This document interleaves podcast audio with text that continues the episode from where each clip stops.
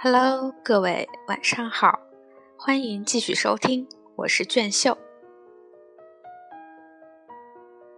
同年春季，阿尔杰西斯跟惠特克·钱伯斯在宾夕法尼亚大道一家自助餐馆里初次会面。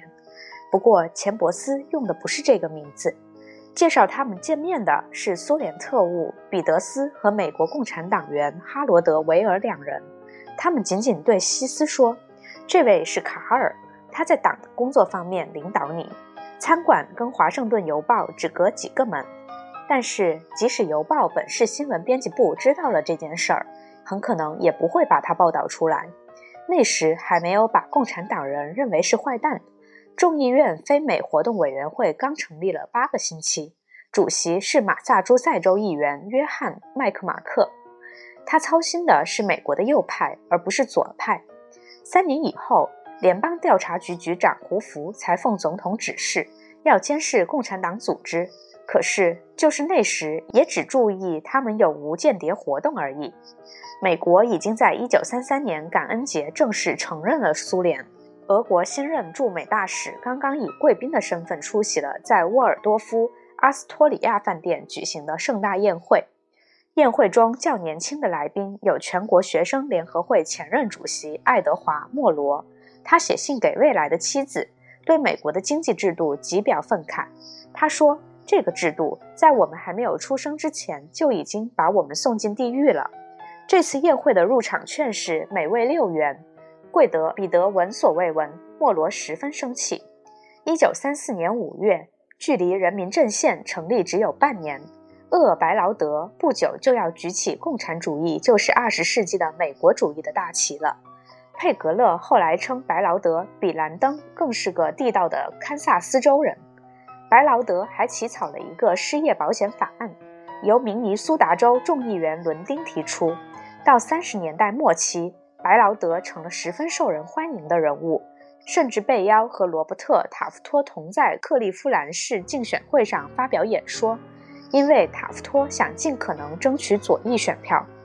一九三四年五月十四日，主持密苏里州救济事务的哈里·杜鲁门报名参加本州民主党预选，争取参议员候选人。当天一早，他给自己写下这样一段文字：“现在是清晨四时，我就要发表我这一辈子最重要的声明了。像我这样岁数的人，一般都想争取的地位，我已经达到了。”我现在要竞选美国参议员了。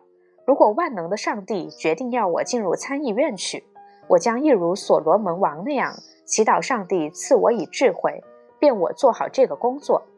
这件事在华盛顿没有引起谁的注意。当日的要人中只有哈里·霍普金斯一人见过杜鲁门，也只见过一面。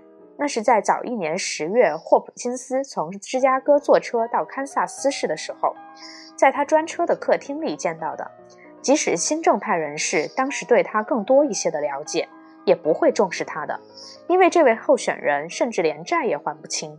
自他开的那家服饰用品店倒闭以后，法院判决他应该偿付八千九百四十四元的债，至今他还一直拖欠着呢。拉夫莱特在威斯康星州组织了进步党，厄普顿·辛克莱在加利福尼亚州预选中获得了惊人的胜利。这才是当时引起华盛顿大吃一惊的两件事。辛克莱得到的票数比跟他竞选的八位民主党人的总票数还多。不过，对华盛顿多数人来说，这时在政党活动上却松了一口气。过去一年中的风云变幻把他们弄得精疲力竭，因此，尽管现在是中期选举前夕，他们都在谈论别的事儿。赫维·艾伦的小说《命运多舛的安东尼》长达一千二百二十四页，当时最为畅销。詹姆斯·乔伊斯的小说《尤利塞斯》这时已由曼哈顿区一位法官解除禁令，销路跟艾伦那本不相上下。欧内斯特·海明威不用复杂的渔具就捕获了一条四百六十八磅重的马林鱼。拳击家马克思·贝尔击败了马克思·施麦林。格伦·坎宁安创造了四分六秒七的一英里的赛跑记录。马尔科姆·坎贝尔爵士驾驶他那辆蓝鸟跑车，时速二百七十二点一英里，比客机还快。圣路易斯市流行着昏睡病，新英格兰各州的榆树染上了荷兰榆树病。影片《飞往里奥》里，两个穿插节目演员阿斯泰和罗杰斯，竟使主角德里奥和雷蒙德黯然失色，使观众拍案叫绝。成年人的广播节目中最出色的滑稽演员是杰克·本尼。前两年，他在加拿大苏打水公司、雪佛兰汽车公司和通用轮胎公司三家出资的节目里，不曾获得听众的欢迎。现在，他为果冻公司广播，终于成功了。儿童们爱收听《孤胆奇景》这个节目。自元旦以来，护音器里不断回响着这位英雄骑着战马迎驹、扬鞭飞驰的声音。总之，现在有点功夫谈谈无关重要的事情了，因为像1932年那样的绝望情绪已经消失了。人们觉得好像什么奇迹都会出现。加拿大奥里发·迪翁太太5月28日一胎生下五个婴孩。早一年秋季。华盛顿的参议员队还真的参加了全国职业棒球队锦标赛，以后可能再参加。那年春天晴朗宜人，樱花似锦，大多数华盛顿人都在领略这明媚的风光。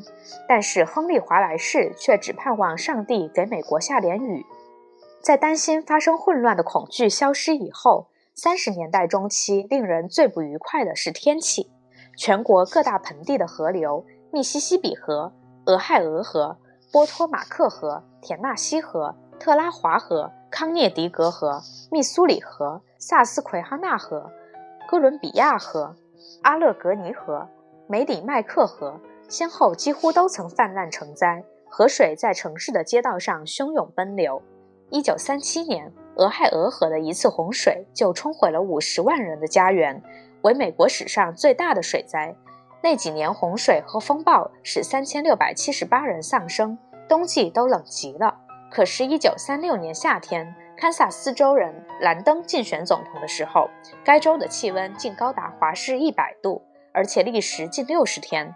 不过，罗斯福总统任内头几年，最迫切的问题还是干旱加狂风，即所谓黑色风暴。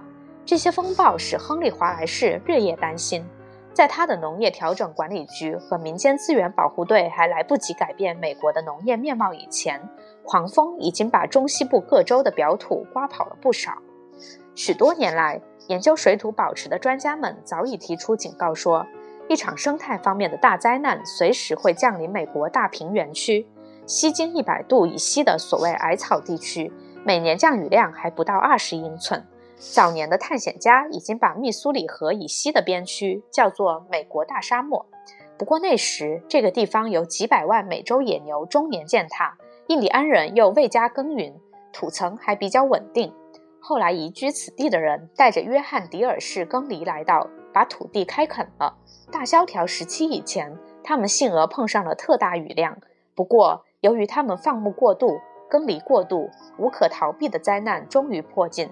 甚至在二十年代，科罗拉多州、堪萨斯州、新墨西哥州、德克萨斯州和俄克拉荷马州，已经一共有一百个县被人叫做尘土坑。到了一九三四年，据全国资源委员会估计，竟有三千五百万英亩可耕地完全破坏了，另有一亿两千五百万英亩也几乎或完全丧失了表土，还有一亿英亩迟早也难免破坏。忽然之间。尘土坑的面积扩展到十九个州、七百五十六个县，同十九世纪的爱尔兰和乌克兰一样，大平原区随时可能发生大饥荒。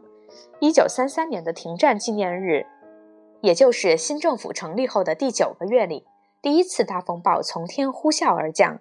当天早晨，南达科他州农田的表层就开始吹跑了。中午，天色黑如夜。人的唾沫里也掺满了沙土。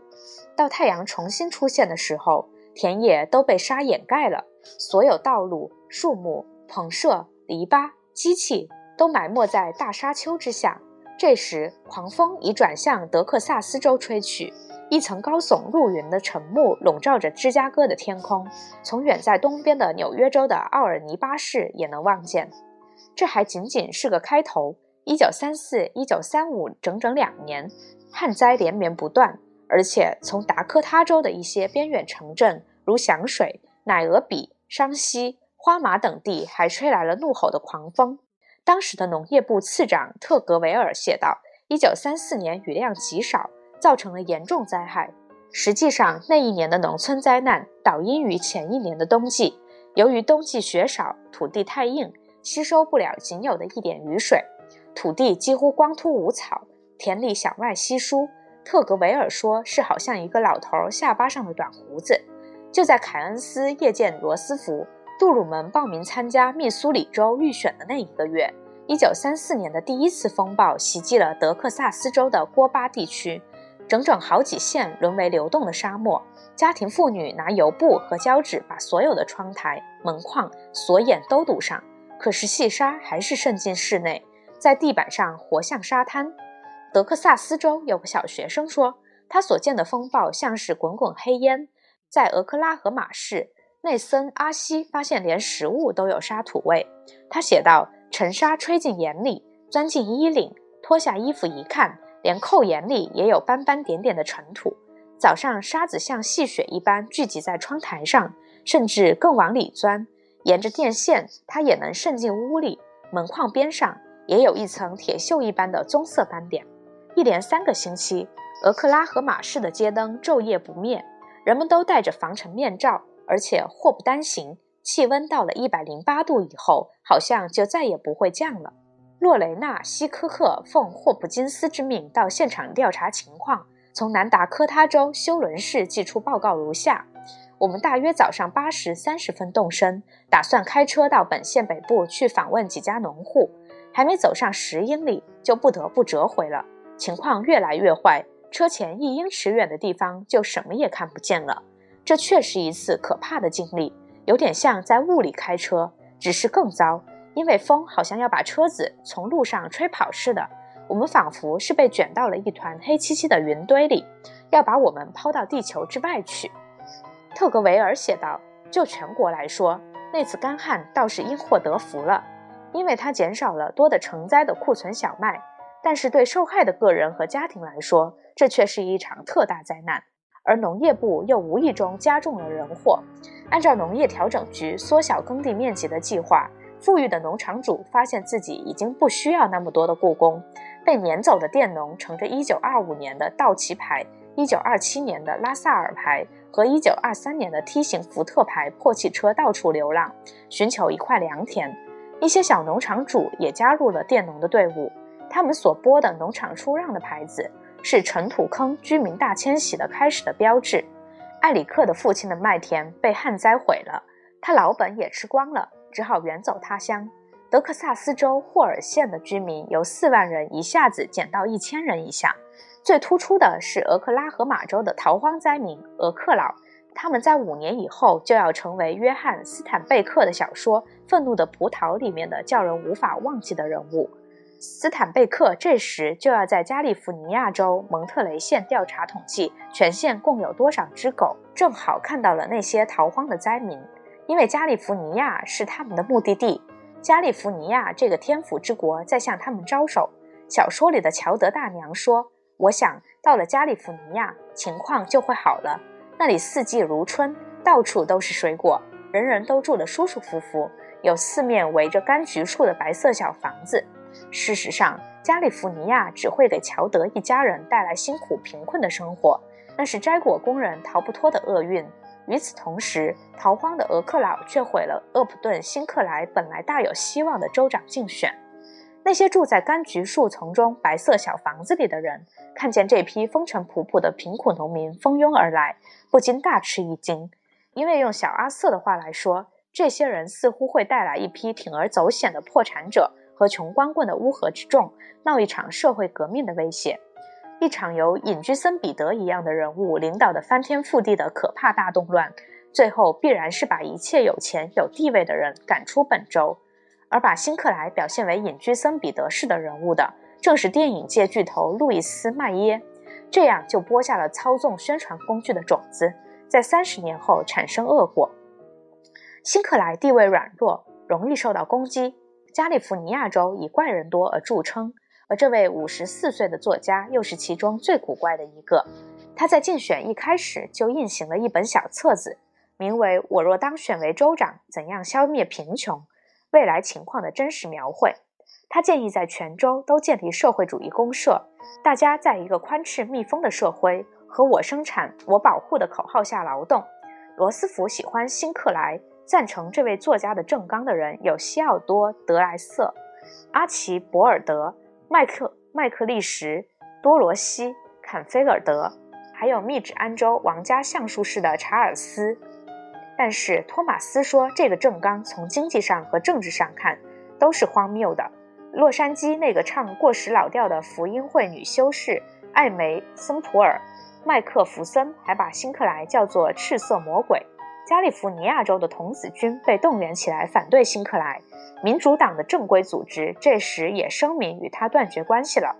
共和党候选人弗兰克·梅里亚姆公开表示赞成汤森计划，这是一九三四年一月一日在长滩市提出的，主张凡是六十岁以上的人。政府每人每月给生活费二百元，这样一来，马上有一对对白发苍苍的加利福尼亚人上街游行，支持共和党。他们高唱：“汤森的队伍向前方，雄赳赳好比上战场，汤森的大旗在前头飘扬。”辛克莱的口号是消灭加利福尼亚的贫穷，简称 EPIC。可是反对派利用这个简称，把他的意思歪曲为加利福尼亚的空许愿。《时代周刊》说。洛杉矶市三家大报干脆只字不提消灭贫穷和提出这个口号的人的新闻。米高梅电影公司硬要职工们参加反辛克莱运动。有些明星虽然反抗，但是大多数人不仅跟着走，而且乖乖地让别人利用自己的演技来伪造新闻纪录片。麦耶是该州共和党主席，他雇请洛德和托马斯广告公司帮忙，让米高梅公司摄影棚供这家广告公司使用。他们雇佣大批临时演员，扮成流氓和野鸡的模样，一窝蜂地从铁路货车跳下来。米高梅的摄影师一边把镜头拍下，讲解员一边说：“观众现在看到的是大批俄克佬蜂拥而来的实况。有一个老年女演员打扮成一个慈祥的老奶奶，声称绝不能投新克莱的票，因为他主张男女乱交。同时，又有一些老年男演员戴着假胡子，打着舞台枪。”大叫要支持辛克莱。十月间，罗斯福还认为辛克莱会得胜，但是米高梅的攻势无法招架。选举结果，共和党人以二十五万票优势赢得了加利福尼亚。辛克莱竞选失败，只好回到打字机旁另写一本新书，名为《我竞选州长怎样被击败》。